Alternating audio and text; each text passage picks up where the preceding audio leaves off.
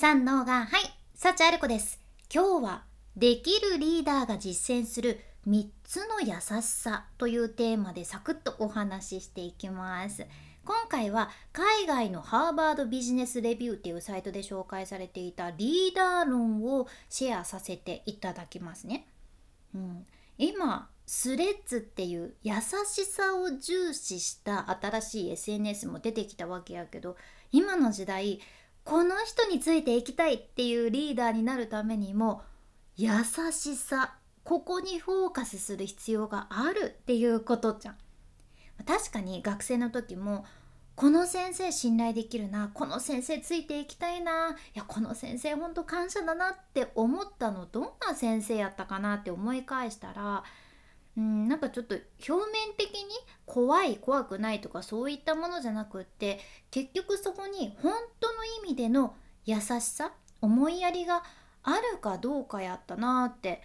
思うよね。うん、あなたはどうでしょう？どんなリーダーについていきたいって思われますか？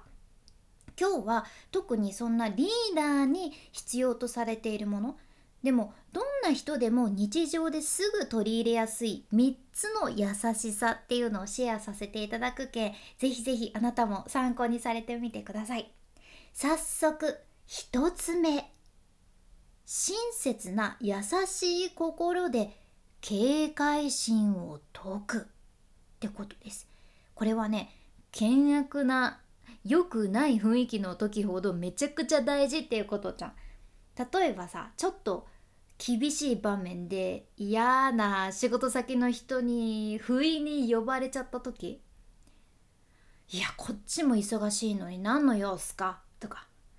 はあなんすか？とか。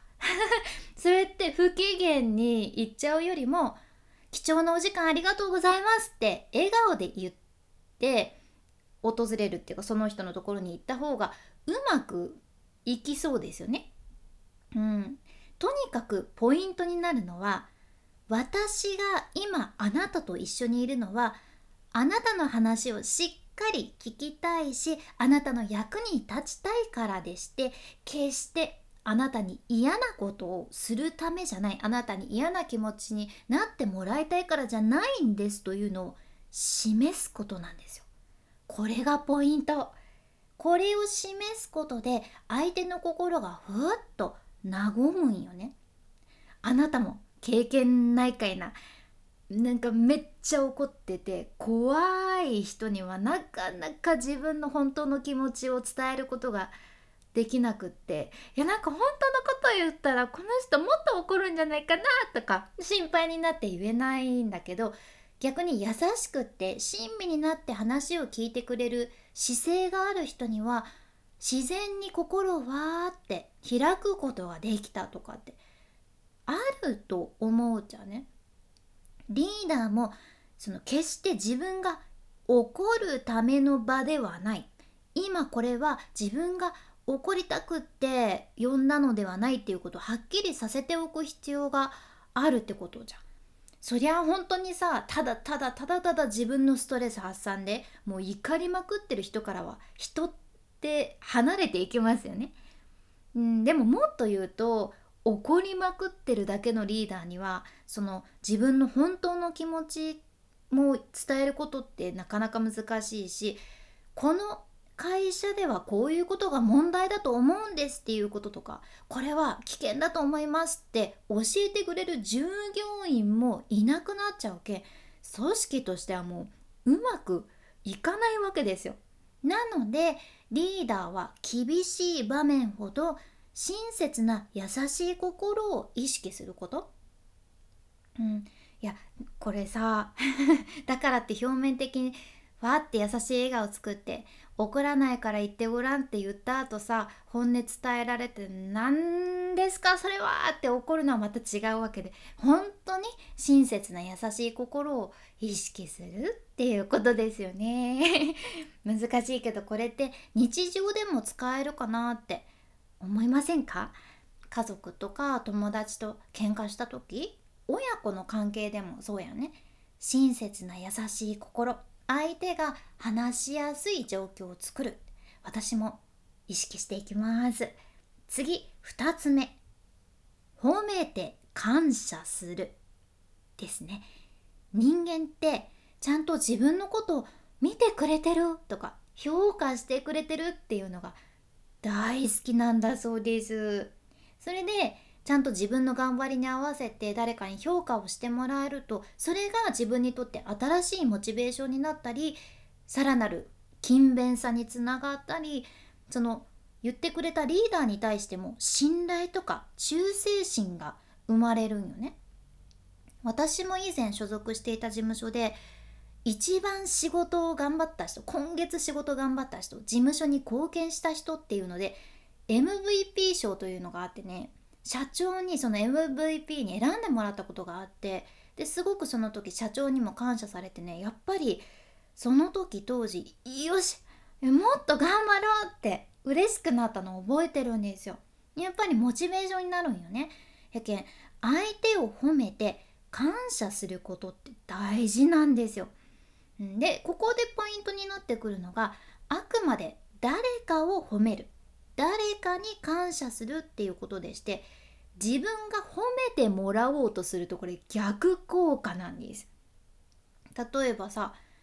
他の人と協力して仕上げたものなのに自分一人だけでリーダーがさ「いやこのプロジェクト俺2日連続徹夜しちゃったんだよね」とか「俺マジで頑張ったよね」とか。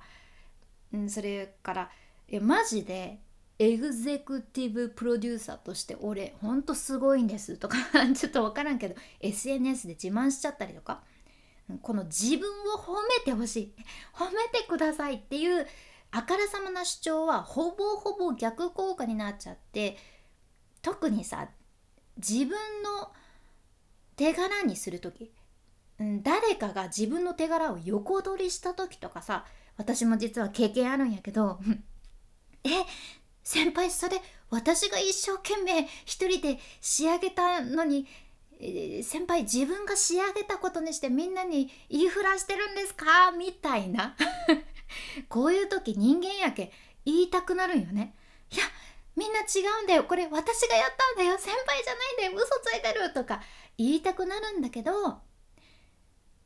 この人横取りしてますよって言いたくなるんだけどあえて黙っておく。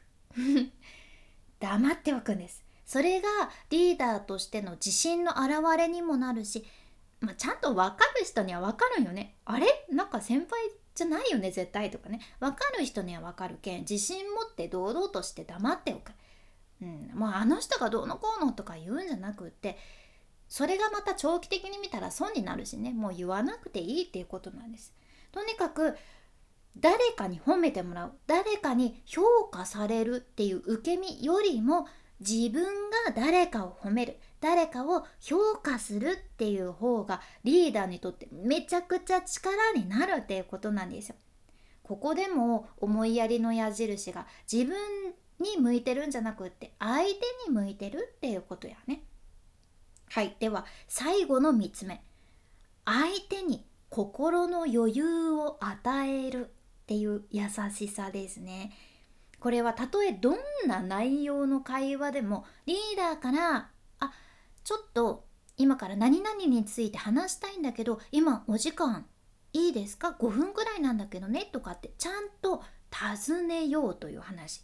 これをすることでその何にもさ前置きがないままあ何々くんあの私に今時間があるからちょっと言っておくんだけどねとかベラベラ話されるより男性相手は心の準備ができてちょっと落ち着くんよねあ社長今から5分ぐらい何々について話すんだなとか言って、うん、心の準備ができるじゃん。でこの心の余裕を与えるっていうポイントでもう一つあるのがねみんながいる場所で伝えるべきかそれとも2人の時に伝えるべきかっていうことを考える。これもめちゃくちゃ大事なんよね。うん私もこれ昔話し手の師匠に学んだことなんやけど絶対さみんながいる場所で伝えるべきことじゃなかったよねっていうのあるじゃね？例えば